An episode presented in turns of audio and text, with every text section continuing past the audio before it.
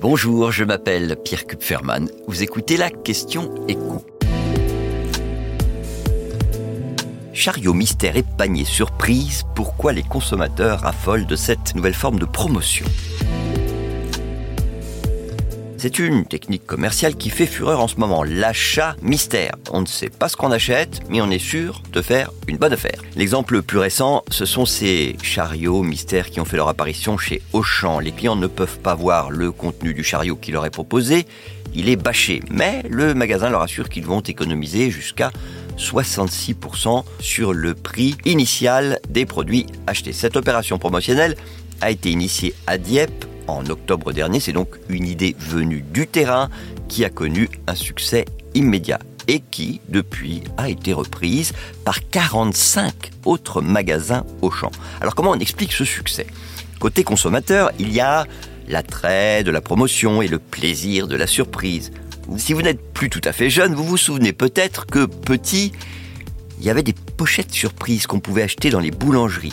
On ne savait pas non plus ce qu'il y avait dedans, mais on avait envie que nos parents nous l'achètent. Parce que la surprise, quand elle est bonne, suscite le désir. Et puis le commerçant y trouve aussi son compte, puisque c'est l'occasion pour lui de se débarrasser de produits invendus, et en plus ça lui permet de faire venir davantage de clients dans son magasin. Autre exemple, l'application Too Good To Go, qui met en relation des commerçants qui proposent de brader des produits alimentaires dont la date limite de vente est très proche, et des clients qui ignorent ce qu'ils vont trouver dans le panier, qu'ils vont récupérer, mais qui euh, vont payer entre la moitié et le tiers du prix habituel. Ces clients, ils sont désormais 15 millions en France. 45 000 commerçants proposent régulièrement leurs invendus sur cette appli.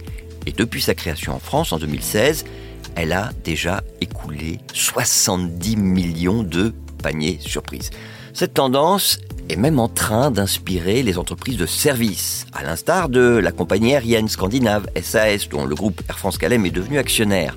Cette semaine, elle a proposé à ses passagers les plus fidèles d'utiliser leurs miles pour acheter un billet sans qu'ils ne connaissent la destination. SAS leur a quand même donné la date des vols aller-retour en avril, histoire qu'ils puissent quand même s'organiser et poser des jours s'ils sont euh, salariés. Mais sinon, la surprise sera totale. Et dans les premières heures qui ont suivi l'envoi de cette offre originale, SAS avait déjà reçu 1000 demandes de réservation. Enfin, en Suisse, vous avez désormais une agence qui ne vend plus que des voyages surprises.